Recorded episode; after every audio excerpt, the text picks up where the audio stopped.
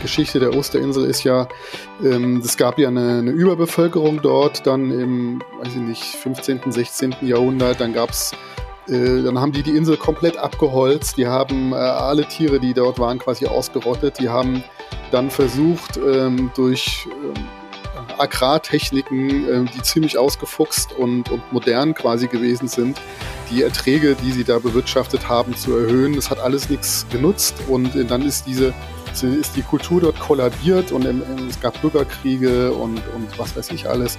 Und im Rahmen dieser Bürgerkriege und dieser kulturellen, des kulturellen Kollaps der Polynesier dort, äh, sind auch die Steinfiguren umgestürzt worden und dieser alte Glaube, äh, an die Steinfiguren ist, ist äh, erodiert und, und hat sich in sein Gegenteil quasi verkehrt. Ja, das war Dirk. Dirk, mein absoluter Lieblingsgast. Ich glaube, zum dritten Mal hier zu Gast im Off the Path Podcast. Wahnsinn. Geiles Thema, Osterinsel. Oder die Osterinsel. Äh, richtig gut. Ich freue mich sehr, dass äh, Dirk die Zeit gefunden hat. Wir haben diese Folge vor einer Weile aufgenommen und ich freue mich sehr, sie endlich äh, veröffentlichen zu können. Allgemein freue ich mich mal wieder hier zu sein und mit euch zu sprechen.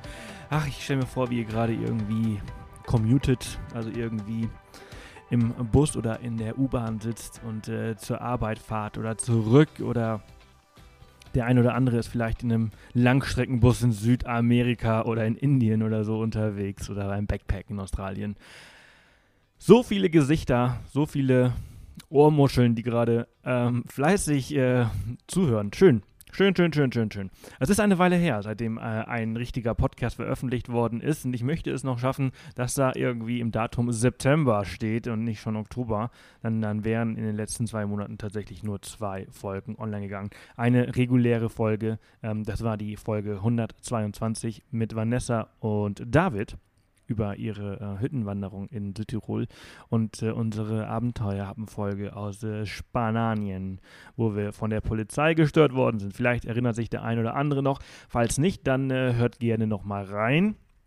In die letzten Folgen allgemein warten hier auf dem Podcast ähm, mittlerweile, ich weiß gar nicht, 100 40 Folgen ungefähr auf euch. Also, äh, falls ihr mal länger unterwegs sein solltet, einen langen Flug oder so habt und äh, nebenbei irgendwelche interessanten Reisegeschichten hören wollt, ähm, dann äh, ist hier auf jeden Fall genug Content für euch parat. Alles kostenlos natürlich, wie ihr es von uns kennt. Und äh, ja, also ich freue mich auf jeden Fall wieder zurück zu sein. Äh, wir sind zurück von unserem Roadtrip. Wir haben eins, zwei, drei, ich glaube vier Podcast-Folgen für euch aufgenommen.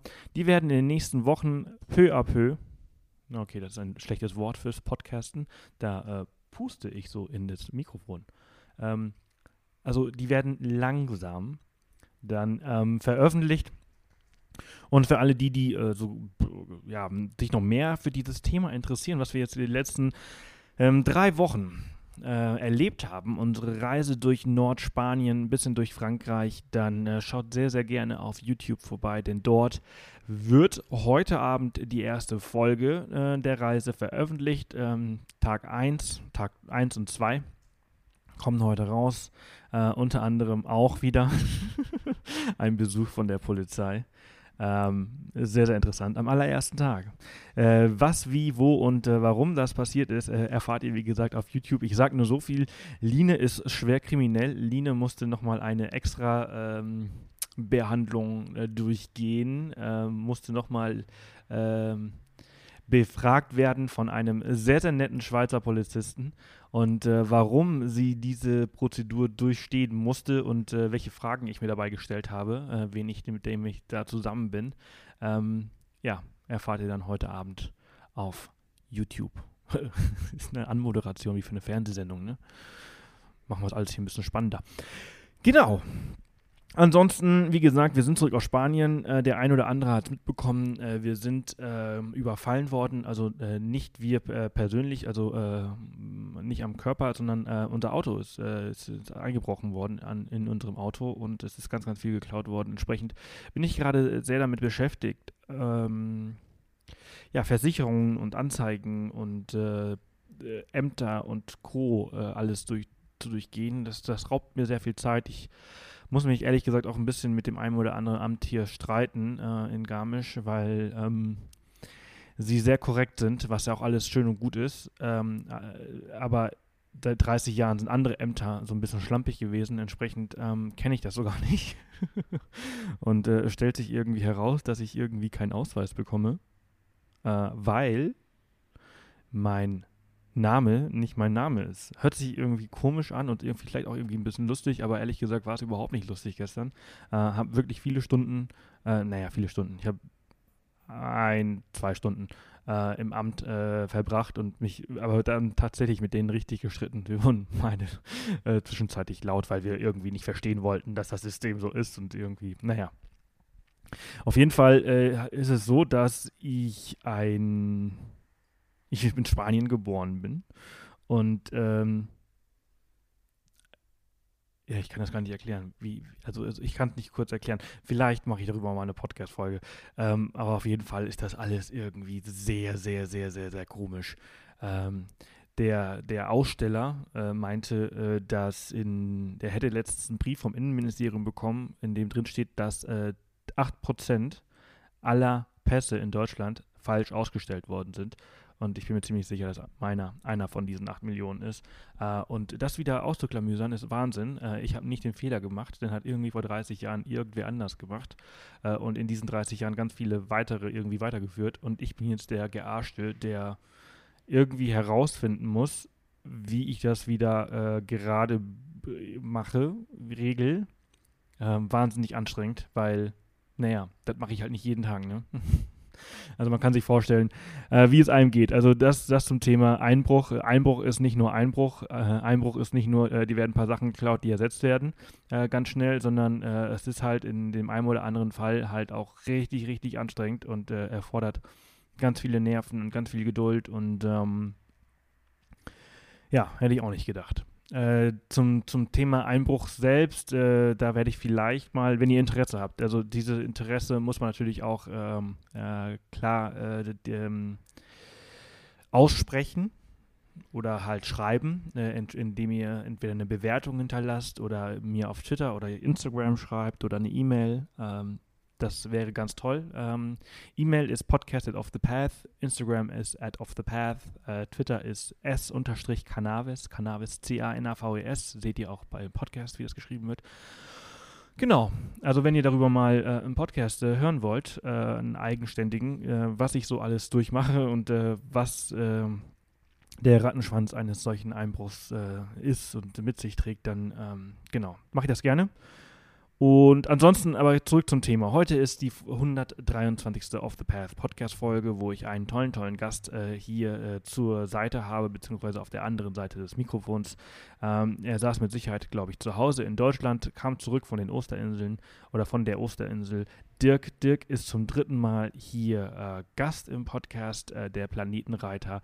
Ein toller Gast, ähm, der sehr gut reden kann, immer sehr, sehr gut vorbereitet ist ähm, der mir das äh, Leben und die Arbeit als Podcaster sehr einfach macht, was ich äh, ganz toll finde. Und entsprechend finde ich, ihr solltet auf jeden Fall mal seinen Blog äh, mal ja, dort vorbeischauen, ähm, euch seine Beiträge durchlesen und ihm auf jeden Fall eine Nachricht schreiben, was für ein sympathischer Typ er ist, weil er macht es wirklich echt super. Also, Lange Rede, kurzer Sinn. Das ist die 123. Off the Path Podcast Folge. Alle Show Notes, der Link zu äh, Dirks äh, Blog äh, findet ihr unter www.offthepath.com slash Folge 123. Recht einfach zu merken. Folge 123. Und äh, dort findet ihr alle Infos zu Dirk, zu diesem Thema. Und äh, ja, genau. Ansonsten, last but not least, Kurz bevor diese Folge losgeht, äh, noch ein kleiner Hinweis. Drausgänger ist ganz, ganz, ganz, ganz, ganz, ganz, ganz, ganz neu. Ganz neu. Schaut gerne mal vorbei. Wir haben ein neues Design. Wir haben ein exklusives Abenteurerprogramm eingerichtet, wo ihr Punkte sammeln könnt für Rabatte. Rabatti Rabatti, also richtig cool. Äh, wird auch äh, sehr gut angenommen äh, von äh, vielen von euch. Ähm, also geht gerne auf www.drausgänger.de und unten links findet ihr das exklusive Abenteurerprogramm, wo ihr Punkte sammeln könnt für Rabatte ähm, ja, im Shop. Ähm, und äh, wenn wir schon bei diesem Thema Drausgänger sind, äh, diese Woche kommen äh, neue Produkte, ganz viele tolle neue Produkte. Äh, schaut also regelmäßig rein, meldet euch für den Newsletter an, denn unter anderem bekommen wir eine Lieferung aus den USA. Ähm, die sollte eigentlich schon letzte Woche da, äh, da sein, aber DHL ist irgendwie ein bisschen verwirrt. Äh, dieses Paket wechselt die ganze Zeit zwischen Sachsen und Bayern hin und her, aber es sollte jetzt wirklich heute oder morgen geliefert werden. Ähm, ich, es sind ungefähr 20 Decken von äh, Sackcloth and Ashes. Äh, ich weiß, ganz, ganz, ganz viele von euch diese Decken lieben, äh, sie von uns kennen. Und ähm, da kommen, wie gesagt, um die 20 Decken äh, jetzt äh, heute oder morgen oder im Laufe der Woche an. Sehr, sehr, sehr, sehr geil. Also schaut vorbei, regelmäßig, meldet euch für den Newsletter an, dann bekommt ihr Bescheid. Und, auch sehr geil, es gibt zwei neue Tassendesigns. Ja, welche äh, Länder oder welche, welche, Motive drauf sind, äh, verrate ich an der Stelle nicht. Ich kann euch aber sagen, sie sind sehr, sehr geil. Ähm, sie sind sehr beliebt und ähm, sie liegen uns sehr nah am Herzen, die eine zumindest. Ähm, und genau, also ganz, ganz toll. Ich freue mich sehr drauf. Ich bin sehr auf euer Feedback gespannt. Äh, schaut also diese Woche täglich. Also schaut, schaut, schaut, einfach mal vorbei, meldet euch für den Newsletter an, wie gesagt, äh, und dann bekommt ihr auf jeden Fall Bescheid. Da müsst ihr nicht jeden Tag reinschauen. Sie werden auf jeden Fall im Laufe des, äh, der Woche äh, ankommen und dann auch online gehen. Ich freue mich sehr, wenn das, äh, wenn das dann der Fall ist. Und genau, jetzt nach äh, 10 Minuten Intro gibt endlich diese Folge, die 123. mit Dirk, dem Planetenreiter über die Osterinseln. Ganz viel Spaß und danke, dass ihr dabei seid. Dirk, schön, dass du wieder da bist. Ja, morgen Sebastian. Ich habe dich vermisst. Ja, jetzt übertreibst du. Ja, ich höre ich hör ja immer zu und ab und zu, äh, ich höre ja den Podcast immer gerne in der S-Bahn ähm, und ähm, ab und zu schreibe ich, wenn mir wieder was einfällt, wo ich denke, ach, könnte man mal drüber reden. Deswegen dann äh, hatte ich ja eine E-Mail geschickt mit ein paar Themen drin und du hast dann gesagt, ja, lass uns doch mal über die Osterinsel sprechen. Ja, wir haben das äh, letzte Mal im Oktober letztes Jahr gesprochen und das ist jetzt quasi dein dritter Podcast hier, richtig? Ich befürchte, es ist sogar schon der vierte. Vierte? Ja. Also du bist, äh, du bist am meisten schon da gewesen. Ja. In zwei Jahren vier Folgen. Ja, super. Wow. sehr, sehr geil. Ich muss auch sagen, es macht auch immer wahnsinnig Spaß. Du hast eine sehr angenehme Stimme und äh, entsprechend äh, und du hast viel erlebt. Ja, ja. Und heute sprechen wir über die Osterinsel. Im Vorgespräch hast du schon gesagt, es ist die Osterinsel, nicht die Osterinseln. Es ist nämlich nur eine. Richtig, es ist nur eine und es ist eine der am weitesten von irgendwas entfernt gelegensten Orte auf der Erde. Ich glaube, der weit entfernteste von irgendwas gelegene Ort sind tatsächlich die Hawaii-Inseln. Aber die Osterinsel ist äh, auch sehr weit von allem entfernt. Ähm, man sieht es so auf der Landkarte und dann denkt, naja, die ist schon irgendwie mitten im Pazifik. Aber wenn man sich mal die, die Kilometerangaben vor Augen hält, die ist von der südamerikanischen Küste 3700 Kilometer entfernt. Und das nächstgelegene größere Land Richtung Westen dann ist ähm, Tahiti, sind die Gesellschaftsinseln. Die sind 4200 Kilometer entfernt. Verrückt, also es ist wirklich mitten im Nirgendwo. Äh, die Osterinseln gehören, ist es, ist es eigenständiges Land oder gehören, die gehören doch zu Ost, Ost nee. Die gehören, Ach, die Cookinseln, Weihnachtsinseln gehören zu Australien, ne? Und äh, Osterinseln ist ein eigenständiges Land oder wie ist das? Nein, das gehört zu äh, Chile. Ähm, ah, okay. Also, äh, kulturell und geografisch gehört es zu Polynesien und äh, politisch gehört es zu Chile. Also es ist äh, die Chilenen haben das 1888 oder sowas annektiert, da hat es eigentlich niemandem gehört. Ähm, außer den Polynesiern natürlich, die da selbstverständlich schon vorher da waren, vor den Chilenen. Ähm, und jetzt gehört es zu Chile. Es gibt eine kleine Unabhängigkeitsbewegung dort, aber äh, im Prinzip ist, äh, ist, also ich habe jetzt ein bisschen drüber gelesen, es gibt ein paar Leute, die haben eine eigene Flagge und die wollen das unabhängig haben. Aber eigentlich ist es nicht alleine überlebensfähig. Also die Chilenen, äh, die, die, haben die Infrastruktur da aufgebaut, den Flughafen, das Städtchen, ähm, den, den Nationalpark, die fliegen dahin von Santiago aus immer. Ähm, Im Prinzip wäre die Insel, glaube ich, äh, unabhängig nicht überlebensfähig. Der, die haben ja nur eine Einnahmequelle, ist der Tourismus, aber es ist jetzt ja nicht so, dass da Massen von Touristen hinkommen. Ich habe es nochmal nachgelesen. Es sind 100.000 äh, Besucher im Jahr. Das ist ja, ähm, das ist ja ein Klacks.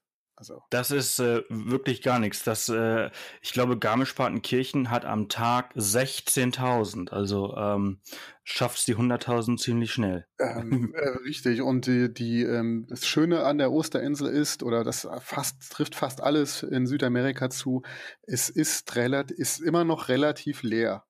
Ähm, man kann immer noch, wenn man früh irgendwo ist, jetzt hier auf der Osterinsel an den, an den Steinköpfen, kann, kann man die für sich alleine haben. Also das sind immer noch auch über den Tag verteilt, also ist es wirklich ziemlich, ziemlich ruhig dort. Ähm, ist kein Massentourismus äh, in irgendeiner Art und Weise. Vielleicht in der Hochsaison, ich war jetzt ja nicht da in der Hochsaison, aber ich war in der Nebensaison da. In der Hochsaison ist Januar bis März. Ähm, aber sehr viel mehr ist dann auch nicht los, weil die 100.000 Leute verteilen sich auch doch schwerpunktmäßig über die Wochenenden. Es mhm. viele chilenische Familien, die mit Kind und Kegel dann übers Wochenende dahin fliegen, ähm, da ein bisschen wandern gehen äh, und sich die Steinköpfe angucken und dann am Sonntagmittag wieder nach, nach Santiago zurückfliegen.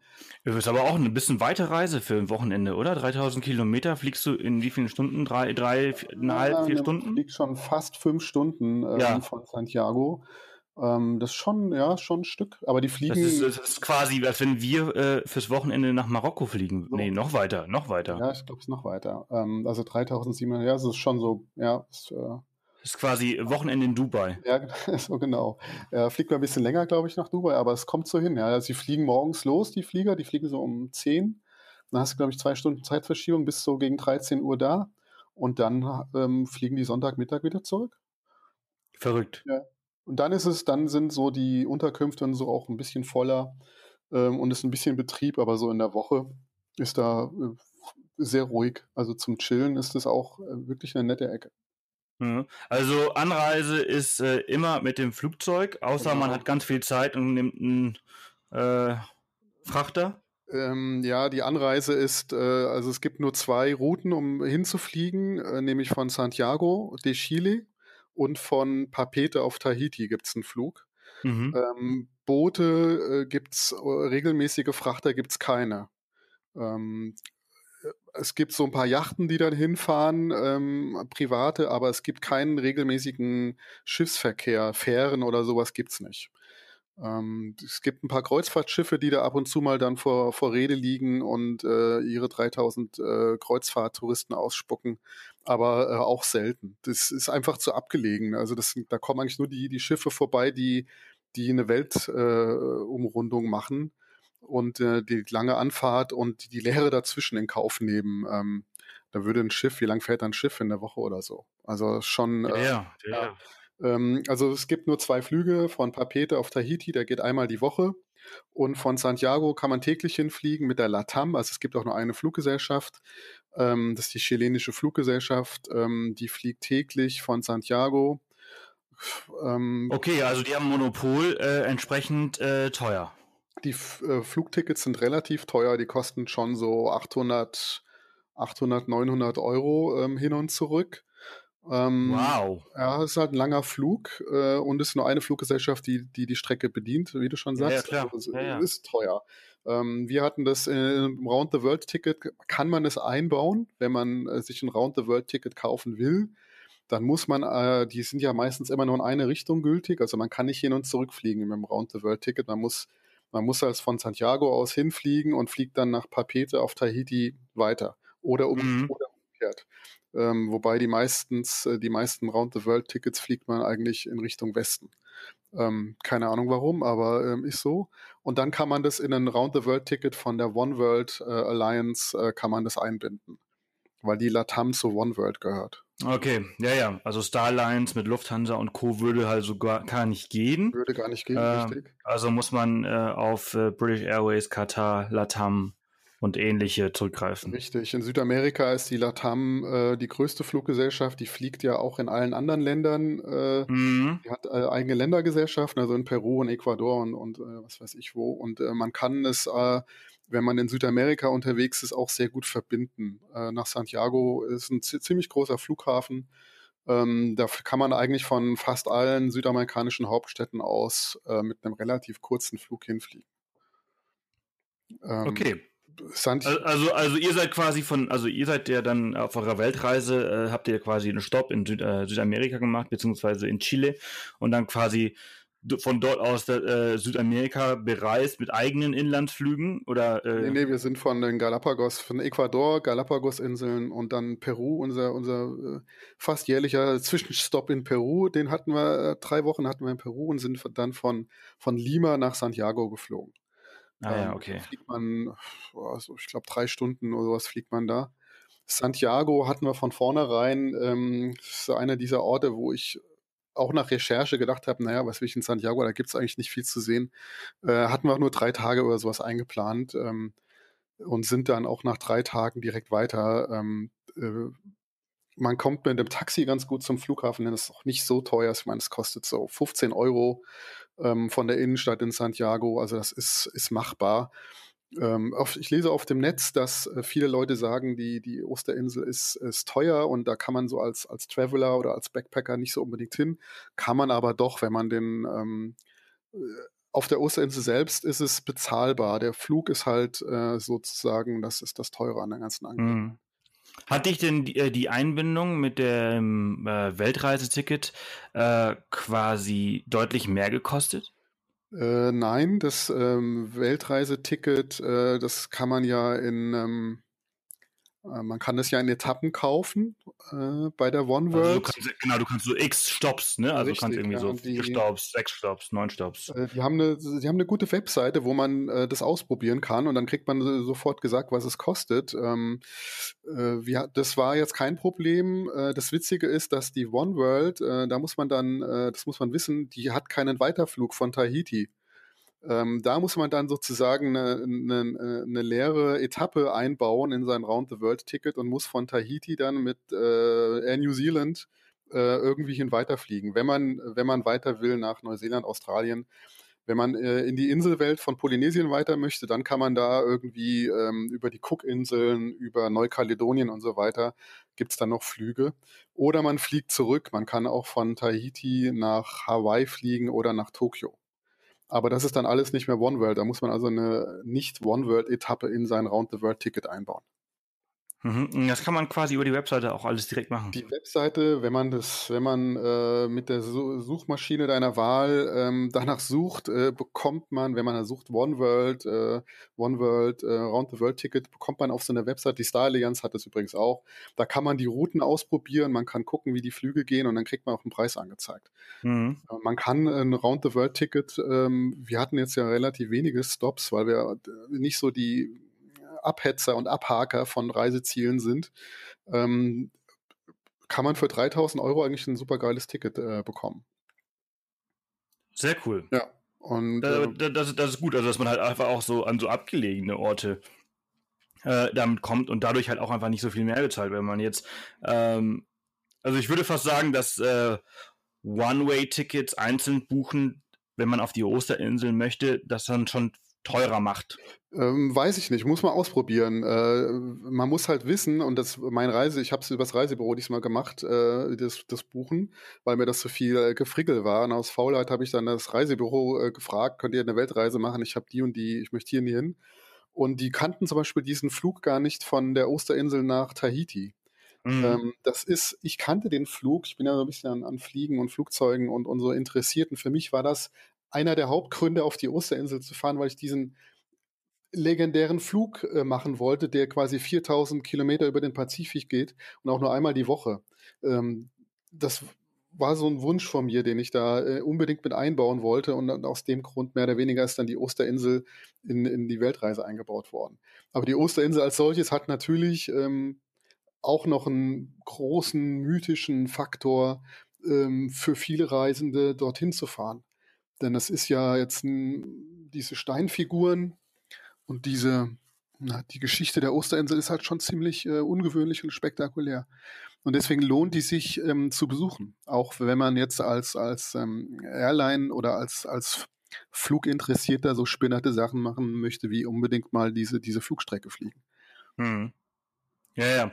Lass uns mal eben kurz auf die Geschichte, die du jetzt quasi angesprochen hast, äh, mal drauf eingehen. Was, was steckt denn dahinter? Also soweit ich weiß, und ich habe mich jetzt nicht großartig informiert, äh, weiß man ja bis heute nicht, wie diese Statuen da hingekommen sind und wie sie überhaupt da verankert sind. Die sind ja ziemlich tief im, im Boden drin. Ne? Äh, nee, gar nicht. Ähm, also, nee? nee. Okay. Die, ähm, also, ja, die, äh, die Polynesier haben die Insel so im fünften bis achten Jahrhundert entdeckt und haben die besiedelt ähm, von, von Westen aus kommen, von den Marquesas. Das ist eine Inselgruppe, die gehört jetzt zu Französisch-Polynesien. Sind die mit äh, ihren Booten also in die Weiten des Pazifik gefahren, haben die Osterinsel entdeckt. Äh, die haben keine schriftlichen Aufzeichnungen hinterlassen, die haben keine, keine Schriftkultur, es ist eine mündliche Überlieferungskultur, die die Polynesier haben. Ähm, deswegen kann man das nur so an, anhand von Ausgrabungen irgendwie ähm, verifizieren oder nachverfolgen und er weiß es so ein wenig. Und ähm, dann haben die so im, ab dem 12., äh, ab dem 13. Jahrhundert haben die diese Steinfiguren errichtet, die wir jetzt eigentlich alle so vor Augen haben, wenn man an die Osterinsel denkt. Und haben die rund um die Insel herum aufgebaut. Ähm, meistens an der Küste und meistens gucken sie ins Landesinnere. Also man denkt irgendwie, die Figuren würden aufs Meer rausgucken, aber das Gegenteil ist der Fall. Die gucken alle bis auf eine Gruppe ins Landesinnere rein. Die sind ähm, aus einem Steinbruch ähm, gemacht, der heißt Rano Raraku. Ich habe jetzt äh, die, die Karte, die dir vom Nationalpark, die man dort äh, bekommt, die habe ich äh, vor mir liegen, weil die Namen sind schwer zu merken, muss ich zugeben. Ähm, Rano Raraku ist auch einer der vielleicht das, das die tollste Sehenswürdigkeit auf der Insel. Das ist sozusagen dort, wo die Steinfiguren aus dem Stein herausgehauen wurden. Und von dort sind die dann auf die anderen Plätze auf der Insel geschafft worden. Wie die dahin geschafft wurden, weiß man nicht so genau. Ähm, man hat ja, es, es gibt ja so ähm, praktische Archäologen, die dann einfach sich so eine Steinfigur ähm, schnappen und sozusagen probieren, wie die äh, zu transportieren wäre. Man vermutet, die ist, die sind stehend transportiert worden äh, auf, auf Rollen.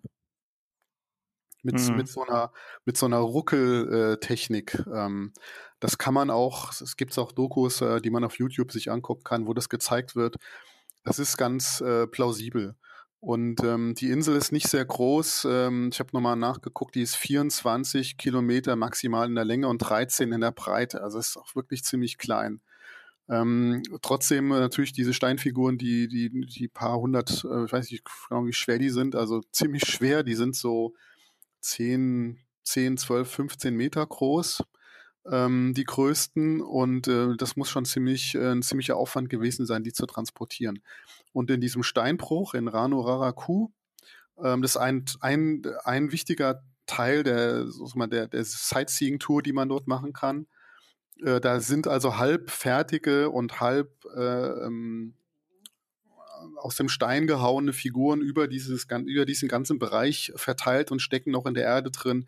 Das sind die berühmten Fotos, die man oft sieht, wo die so, so schräge Köpfe aus der Erde herausragen. Mhm. Das ist der Steinbruch, ähm, weil irgendwann die Arbeiten ja abgebrochen wurden äh, an, an, den, an den Steinfiguren und irgendwann, ähm, so im 18. Jahrhundert ungefähr, haben die Leute auf Rapa Nui, das ist ja der, der native Name der Insel. Die, die Rapa Nui-Bevölkerung hat irgendwann die Steinfiguren umgeworfen. Das heißt, ähm, im 18. Jahrhundert, ich glaube, als James Cook da war, ähm, waren die schon fast alle umgeworfen. Er war so 1772 oder sowas, war der dort. Ähm, da waren fast alle Steinfiguren schon umgeworfen. Ähm, und man hat sie dann äh, im, also als so diese Erforschung der, der polynesischen Kultur beging, begann, so in den 1960er Jahren. Da hat man angefangen, die Steinfiguren wieder aufzustellen. Und, okay. äh, ja, und die stehen, ähm, die berühmtesten Steinfiguren, das sind die in Ahu Tongariki. Das ist diese Reihe aus 15 großen Figuren, die am Meer steht, direkt, ähm, die auch ins Landesinnere gucken. Die sind sogar vor, vor 30 Jahren oder so von einem Tsunami umgeworfen worden. Ähm, das muss man sich mal vorstellen, was das für eine Welle gewesen sein muss, wenn man mhm. dann da mhm. steht und sieht diese 15 Riesenfiguren, die so ähm, sehr seltsam irgendwie einfach auf so einem auf so einer Plattform, also auf so einer Steinplattform stehen, die sind von der Welle mehrere hundert Meter teilweise ins Land reingespült worden. Die hat man äh, 1990 erst wieder aufgestellt. Ähm, Krass, da kann man sich aber auch mal vorstellen, was für eine Gewalt ja. Diese Natur ja. äh, da sein muss oder allgemein ist. Ja, und das ist, ähm, also wenn man dann da steht, das ist äh, so ein flacher Strand quasi und da muss die Welle reingerauscht sein und diese riesigen Steinfiguren ins, ins Landesinnere reingespült. Also das ist ähm, wirklich unglaublich. Äh, einige hat man, ähm, wie gesagt, aufgestellt, einige liegen noch äh, umgeworfen, ähm, da wo sie umgeworfen wurden, sind aber auch immer sehr malerische äh, Städte. Also äh, um mal die Frage zu beantworten, was macht man eigentlich die ganze Zeit auf der Osterinsel? Die, ich denke, die meisten Leute kommen hin, um die Steinfiguren zu sehen. Ähm, für Fotografen auch äh, immer tolle Motive, ähm, die, die äh, zu sehen. Und dann kann man ähm, im Prinzip, wie kommt man auf der Osterinsel herum? Fangen wir mal so an.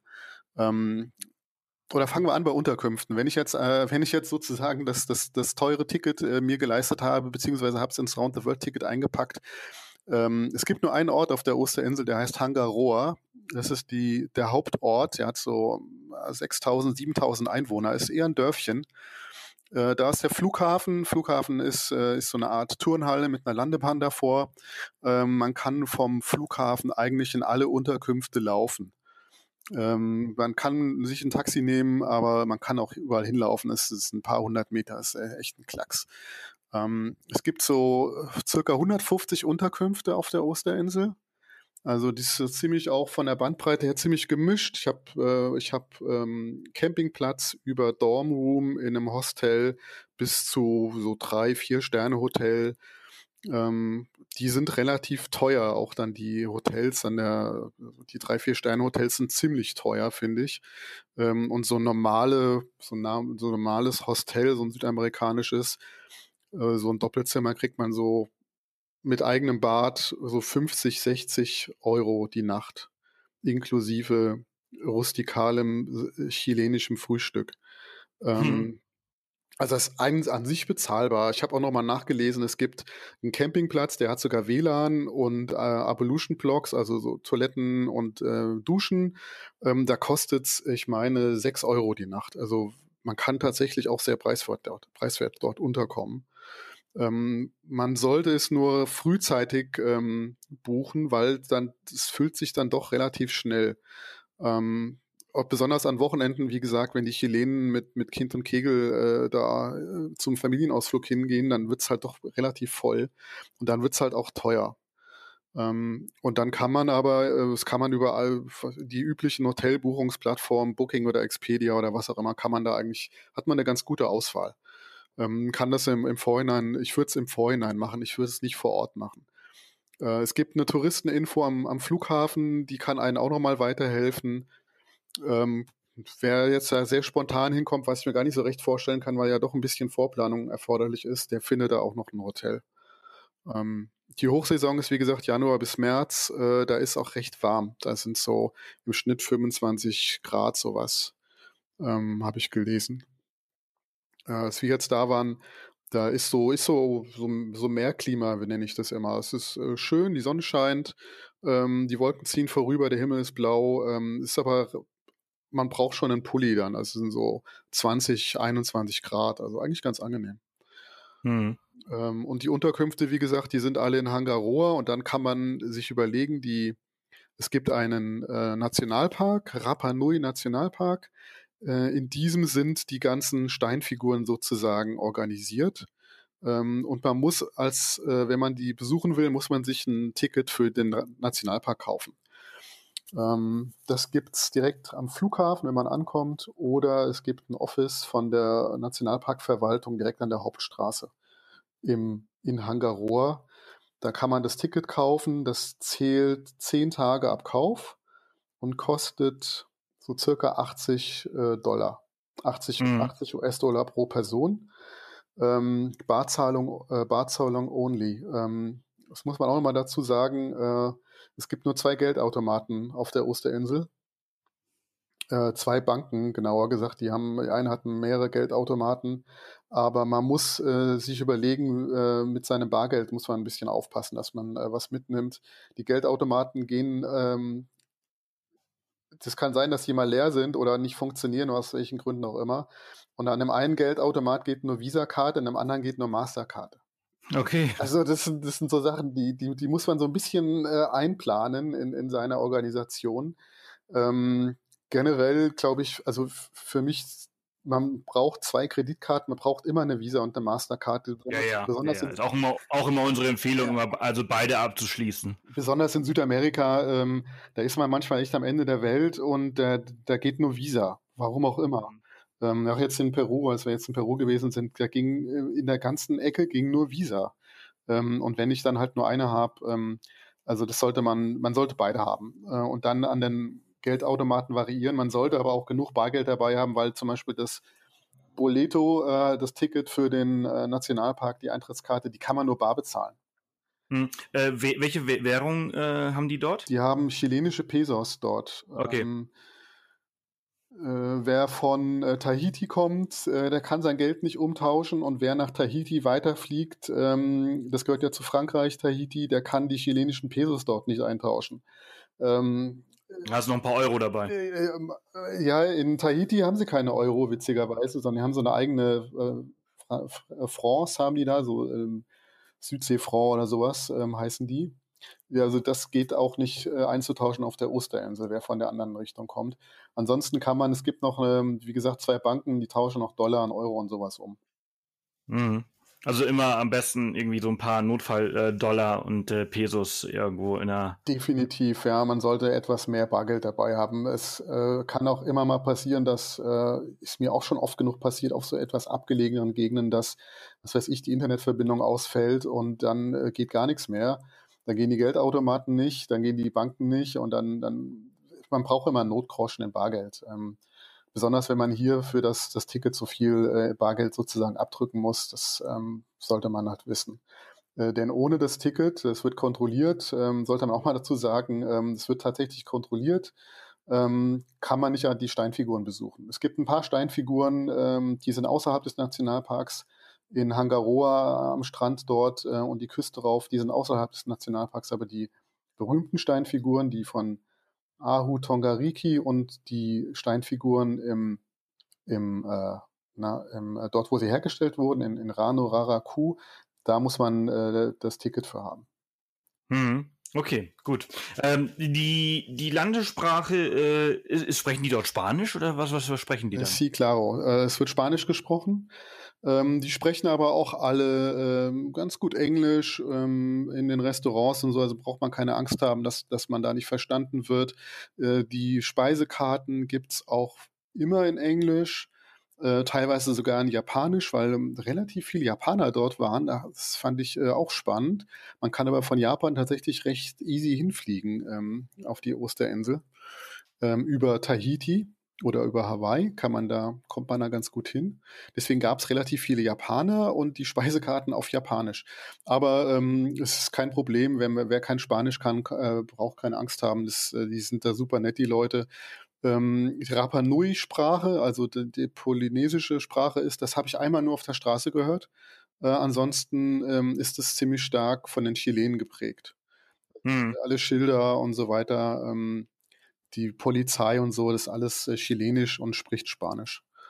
Ähm, aber wie gesagt. Also ist das quasi wieder so ein typischer Fall, wo halt wieder äh, quasi der fremde Mann gekommen ist und äh, alles alte und traditionelle ein bisschen ausgelöscht hat. Ja, die, äh, das Interessante an der Geschichte, um da nochmal drauf zurückzukommen, die haben sich ja selber eigentlich so ein bisschen ausgelöscht. Die, die Geschichte der Osterinsel ist ja, ähm, es gab ja eine, eine Überbevölkerung dort, dann im, weiß ich nicht, 15., 16. Jahrhundert, dann gab's äh, dann haben die die Insel komplett abgeholzt. Die haben äh, alle Tiere, die dort waren, quasi ausgerottet. Die haben dann versucht, ähm, durch ähm, äh, Agrartechniken, äh, die ziemlich ausgefuchst und, und modern quasi gewesen sind, die Erträge, die sie da bewirtschaftet haben, zu erhöhen. Das hat alles nichts genutzt und dann ist diese ist die Kultur dort kollabiert und es gab Bürgerkriege und, und was weiß ich alles. Und im Rahmen dieser Bürgerkriege und dieser kulturellen, des kulturellen Kollaps der Polynesier dort, äh, sind auch die Steinfiguren umgestürzt worden und dieser alte Glaube, äh, an die Steinfiguren ist, ist äh, erodiert und, und hat sich in sein Gegenteil quasi verkehrt. Ähm, und als dann die Europäer ähm, irgendwann anlandeten, das war so im Anfang des 18. Jahrhunderts, ähm, waren nur noch sehr wenig Leute dort, die Steinfiguren äh, und die Landschaft komplett zerstört. Ähm, hat, viele sagen ja so, die, die, die Geschichte der Osterinsel ist so eine Blaupause für den Planeten.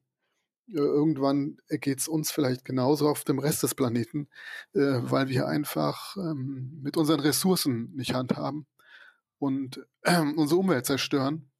Und die Osterinsel ist da so ein schlechtes, äh, schlechtes Beispiel und dann ja, vielleicht ein gutes Beispiel dafür, wie man es nicht machen sollte.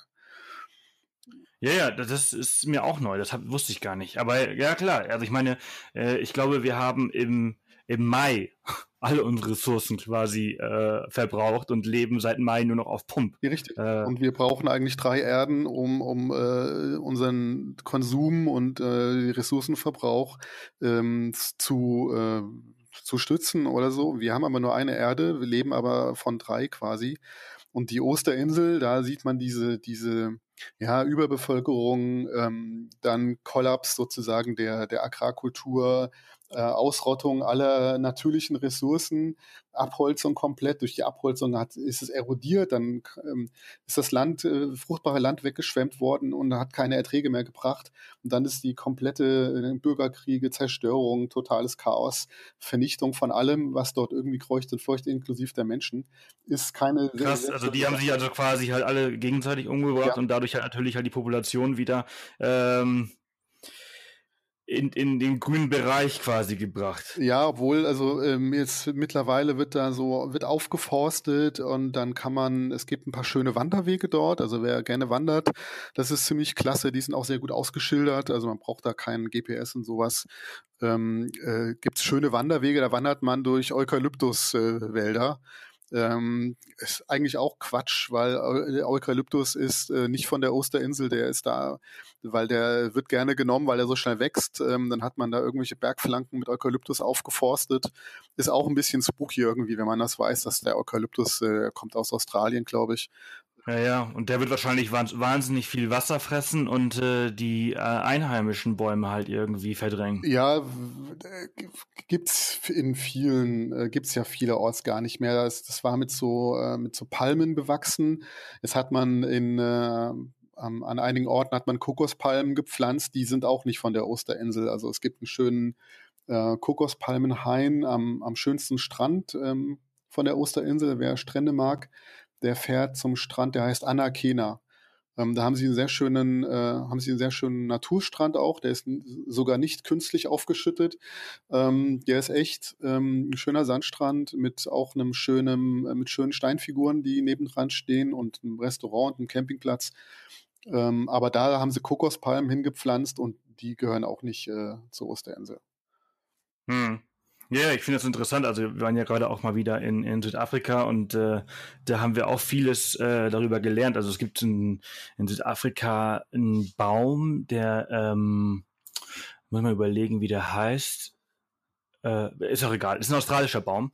Und äh, der, der wurde damals halt äh, angepflanzt von den Briten äh, um schnell Feuerholz und Bauholz äh, zu, zu gewinnen. Und äh, heute hast du einfach das Problem, dass halt das halbe Land voll damit ist und äh, die einheimischen Pflanzen halt nicht mehr wachsen können, weil der halt einfach so unglaublich viel Wasser zieht und alles drumherum halt kein Wasser abbekommt. Ja. Und, äh, ähm, das, das, früher, das, früher oder später rächt sich das wahrscheinlich. Ja, und ähm, warum sie jetzt hier die Eukalyptusbäume auf der Osterinsel da hingepflanzt haben, ich weiß es nicht. Also es ist ja relativ ähm, klar, dass man das vielleicht nicht machen sollte, aber gut, vielleicht gab es andere Gründe. Ähm, und ansonsten ist äh, es gibt ein bisschen Landwirtschaft, wenn man dann ähm, mit dem Auto zum Beispiel die, die Steinfiguren abklappert, kann man an einem Tag machen. Ähm, ein Auto mieten kostet so 50 Euro am Tag.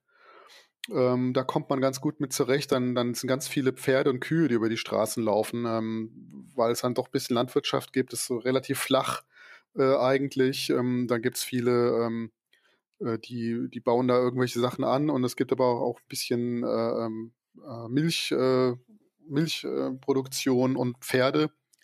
Äh, mit Pferden übrigens kann man auch, wer reiten kann, der kann auch ein Pferd mieten und kann mit dem Pferd die Insel abklappern. Das finde ich auch ganz nett. Das ist ja auch ganz cool. Ja, ist ganz witzig eigentlich. Ähm, aber ich bin ja aus der Stadt, äh, ich habe es nicht so mit Pferden. Deswegen, äh, deswegen ähm, ein Auto. Man kann auch äh, Quatsch. Deswegen ein paar mehr Pferde. Ja, richtig. So ein Disco-Jeep äh, kann man sich da mieten. Ähm, ist ganz witzig eigentlich. Äh, man braucht keinen Jeep da, das ist alles asphaltiert. Es gibt ein paar, ähm, wie sagt man, Gravel Roads, also so, so Schotterstraßen gibt's ein paar, aber alles nicht weltbewegend. Also man muss da keinen ähm, kein, kein Jeep mieten. Das geht auch, geht auch mit einem normalen Pkw. Kleinwagen reicht da. Die, die Straßen sind ziemlich leer. Ähm, und man kann dann diese, diese Runde, wenn man, das ist eine Runde, die man fahren kann, an den Steinfiguren vorbei an der Küste, zum Steinbruch, zu den Tongariki-Figuren an den Strand von Anakena, zu den sieben Seefahrern. Das sind die Figuren, die einzigen Figuren, die aufs Meer rausschauen. Mhm. Das kann man mit einem Auto, also wirklich locker an einem Tag, ähm, in aller Ruhe und äh, ähm, mit viel gucken und fotografieren und rumlaufen, kann man das an einem Tag machen. Hm. Was, was kann man denn auf der Osterinsel sonst so machen, außer halt äh, diesen Nationalpark, die Steinfiguren beobachten? Du hast ja schon äh, genannt, also wandern kann man ganz gut, äh, mit den Pferden äh, reiten. Ähm, was kann man sonst noch so machen? Also man muss ja die Zeit ja auch füllen. Richtig, ja richtig. Ähm, für ein Wochenende ist das jetzt genug, aber wenn man ein bisschen länger da ist. Äh ja, ich glaube schon, dass man so in fünf Tagen kann man da sich ganz easy. Ich glaube, es gibt Leute, die erledigen das in zwei Tagen alles. Äh, wenn man ein bisschen sich ein bisschen Zeit lassen will, in fünf Tagen kann man das ganz gut, ganz gut machen. Eine Woche ist schon mhm. relativ, Woche finde ich schon relativ lang. Die Insel ist doch sehr klein. Ähm, wie gesagt, man kann wandern. Es gibt schöne Wanderstrecken an der Küste entlang zu Vulkankratern äh, hoch mit einer tollen Aussicht über die Insel, ähm, an der Küste entlang. Äh, man kann Fahrräder mieten. Ähm, man kann viel mit Fahrrad fahren. Ähm, man kann äh, schnorcheln und tauchen. Es gibt, okay. es gibt ein paar Schnorchel- und Tauchanbieter im kleinen Hafen. Ähm, da kann man mit, mit Tauchen habe ich es nicht so. Ich habe es nur gesehen, dass, dass es die gibt. Also man kann äh, beides. Es gibt äh, so ein paar, es gibt eine Steinfigur im, im Wasser, so 25 Meter tief oder so, da kann man hintauchen. Das, Wie ist denn die da hingekommen? Äh, künstlich? Ja, ich glaube, die ist künstlich dahingesetzt worden. Okay. Äh, damit man, ähm, das Meer ist relativ leer in dieser Ecke des Pazifiks. Woll, wollte ich nämlich gerade fragen. Ja. Ich, äh, ich hätte jetzt eigentlich geschätzt, äh, man kann wahrscheinlich auch Whale-Watching oder so machen, aber ist nicht so. Wale gibt's eigentlich da keine, weil es gibt da nichts, nicht viel zu fressen und die Migrationsrouten von den Walen, die gehen da nicht vorbei. Ähm, die Insel ist einfach zu abgelegen. Es gibt äh, auch keine Orcas oder sowas, weil es keine, ähm, keine Beutetiere gibt. Mhm. Ähm, es, es, ist ja so, so eine Art Wasserwüste in dieser Ecke des Pazifik, die die, die, die Osterinsel umgibt, mit relativ wenig Fischen. Ähm, man kann noch, äh, was kann man noch machen? Ja, das war's eigentlich. Es gibt Surfen. Man kann surfen, richtig. Äh, es gibt ein paar Surfspots um die Insel herum. Es gibt einen Surfbrettverleih, die verleihen auch so Stand-up Paddling Boards direkt am Hafen. Da sind auch relativ viele Surfer da. Ähm, kann man also vom Hafen kann man direkt ins Wasser gehen und kann ähm, da um den Hafen die, die Küste entlang kann man surfen. Ähm, da gibt's auch einen schönen kleinen Strand direkt da am, am Hauptort mit so einem haben sie den Stein gehauen, wie so einen kleinen Pool, so ein Naturpool, ist ganz nett, kann man schön sitzen, ein bisschen gucken. Ähm, wie gesagt, kann man alles zu Fuß machen. Man muss sich nicht für die ganze Zeit, die man dort ist, ein Auto mieten. Eigentlich braucht man, wenn man, ähm, wenn man gut mit dem Fahrrad ist, kann man es mit dem Fahrrad machen, obwohl es relativ sind so 30 Kilometer, 40 Kilometer, die man dann fahren muss.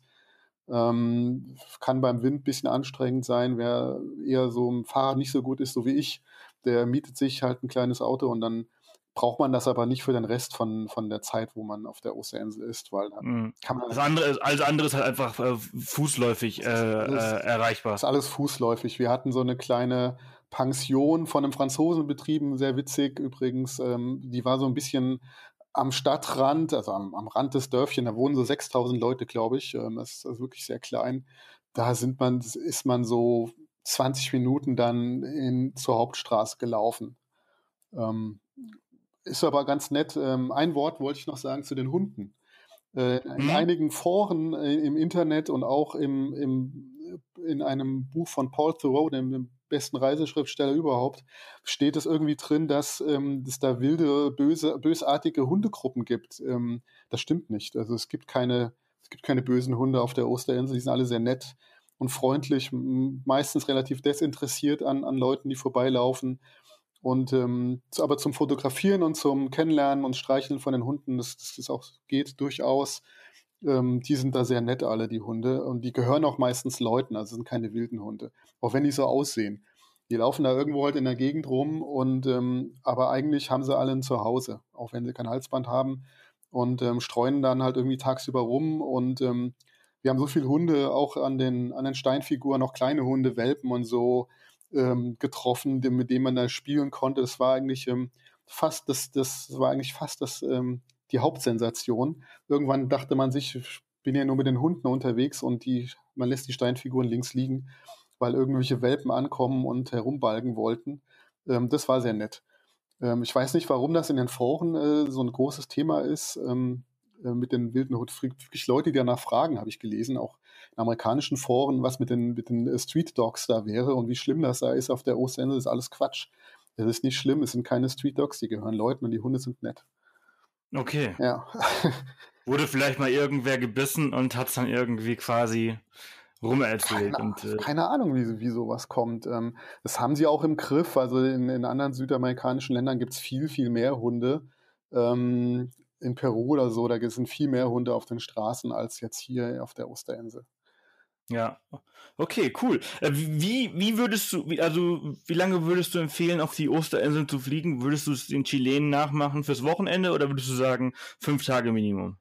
Äh, Wochenende finde ich ein bisschen knapp. Ähm, äh, so vier, fünf Tage finde ich ganz gut.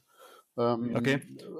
Länger, also es kommt halt immer darauf an, wie man es timet. Äh, ich glaube, wenn man weiterfliegt in die Südsee, der Flug geht, meine ich, Dienstagabend momentan. Wäre jetzt meine Frage gewesen, ja, der geht, genau. Der geht Dienstagabend, der geht um 23 Uhr oder sowas, geht er weg und dann kommt er ähm, morgens in ähm, Papete an und die Flüge von Santiago hin und zurück, die gehen täglich. Ähm, mhm. Da kann man das so ein bisschen timen. Ähm, also Donnerstag, Freitag hinfliegen und dann am Dienstagabend halt quasi weiterfliegen. Genau, ungefähr. das war, glaube ich, auch so äh, unser Ding. Wir waren auf, glaube ich, fünf Tage da. Das war angenehm. Wobei wir, wie gesagt, äh, wir hatten auch zwei, wir hatten auch zwei große Hunde in, in unserer kleinen Lodge und dann ist irgendwie ganz schön, mit den Hunden ein bisschen äh, spazieren zu gehen oder einfach zu sitzen und zu lesen. Die Hunde liegen dort, lassen sich kraulen. Äh, Finde ich auch immer, hat auch einen Wert auf einer Reise. Ähm, ich bin nicht so der Aktivitätenabhaker. Ähm, ja, also alles eher entspannt. Ja, super. Das äh, hört sich doch richtig gut an, Dirk. Auf jeden Fall. Also ähm, wer, wer sozusagen sich den Mythos der Osterinsel, ähm, wer das spannend findet, die ganze Geschichte, der sollte hinfahren. Und ähm, wer eine Weltreise vorhat und sich nachdenkt, wie seine Route ausschauen könnte, sollte, äh, Im Pazifik ist äh, schwierig drüber zu kommen. Im Nordpazifik ist, ist einfacher, wenn man über über Hawaii, da hat man mehr Verbindungen. Ähm, aber, oder wenn man von Südamerika direkt nach Neuseeland oder Australien fliegt, das geht natürlich auch. Wer den kleinen Schlenker einlegt über die Osterinsel und vielleicht nach Polynesien weiterfährt, ähm, das ist sehr lohnenswert. Wäre auch die mehr Off-the-Path-Route, ne? Das ist definitiv, das ist definitiv die Off-the-Path-Route, weil ähm, Tahiti ähm, ist auch schon sehr klasse. Und wenn man dann schon mal in diesem, diesem polynesischen Kultur ist, ähm, übrigens das größte zusammenhängende kulturelle Gebiet äh, des Planeten ist Polynesien. Ähm, ist zwar wenig Land, viel Wasser dazwischen, aber es ist ein Kulturgebiet. Also es geht ja quasi dann noch bis Neuseeland und bis Hawaii in den Norden hoch. Ähm, das ist schon sehr spannend, finde ja. find ich. Die Leute sind sehr, sehr nett. Ähm, wenn man mal mit denen ins Quatschen kommt, die sind sehr freundlich. Ähm, so das klassische Polynesische, die gehen halt in den Supermarkt und kaufen eine Schweinehälfte und ein Sixpack.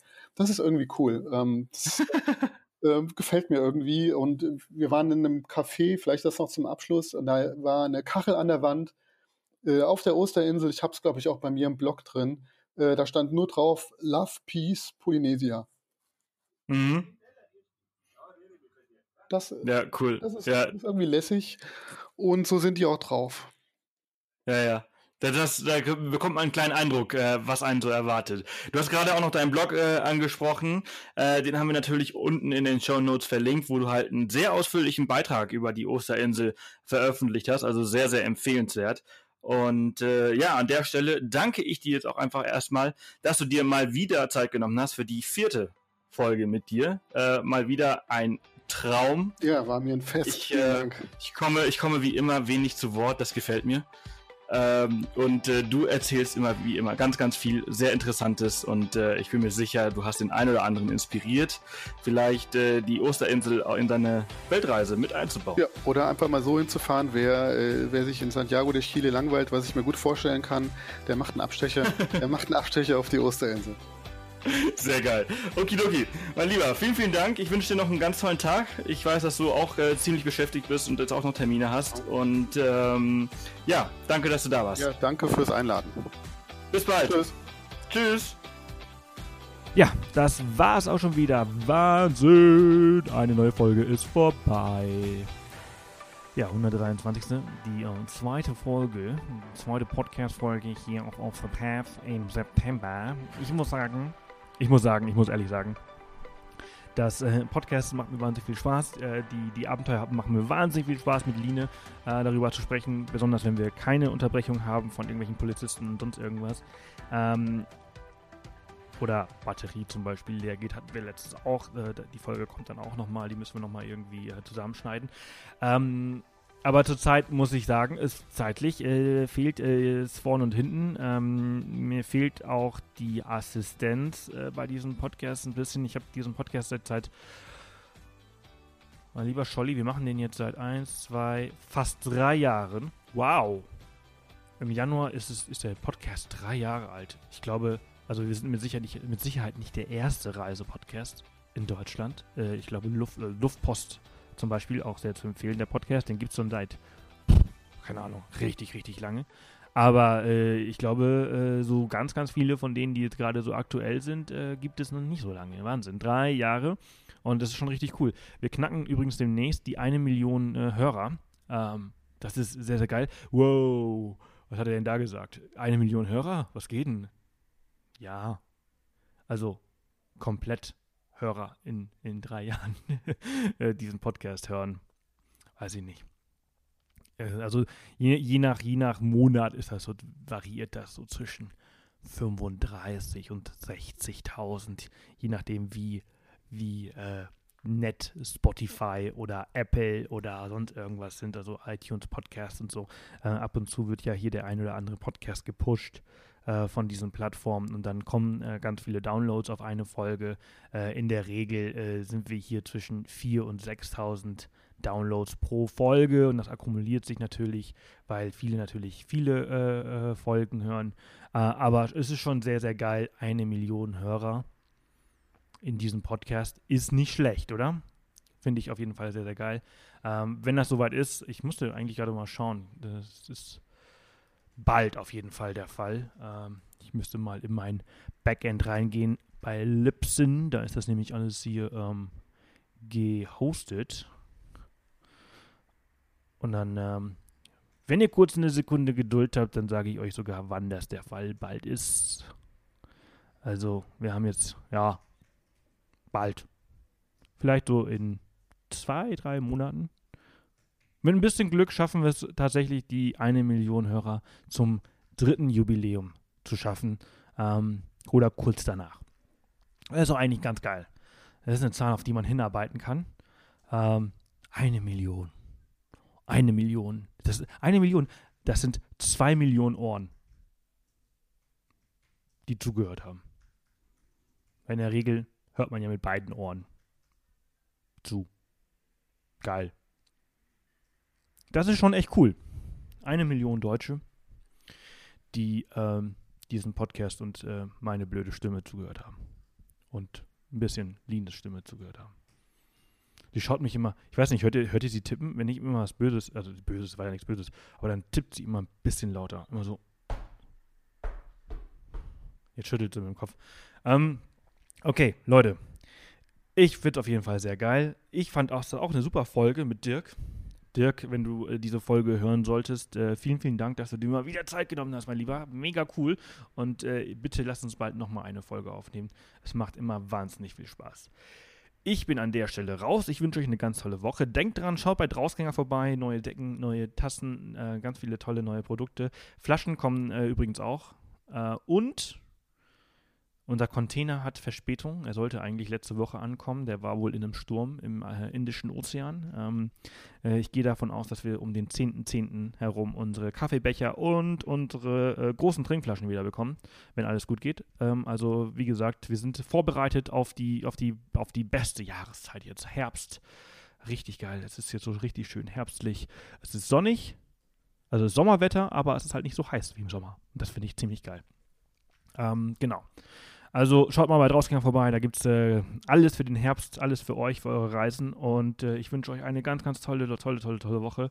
Wir hören uns bald wieder. Schreibt mir, wie gesagt, podcast at offthepath.com, offthepath auf Instagram, s-canaves, C-A-N-A-V-E-S auf Twitter oder Hashtag Abenteuer haben auf Twitter. Könnt ihr auch drüber sprechen. Und äh, ja, ich wünsche euch äh, alles Gute. Tschüss und bis bald.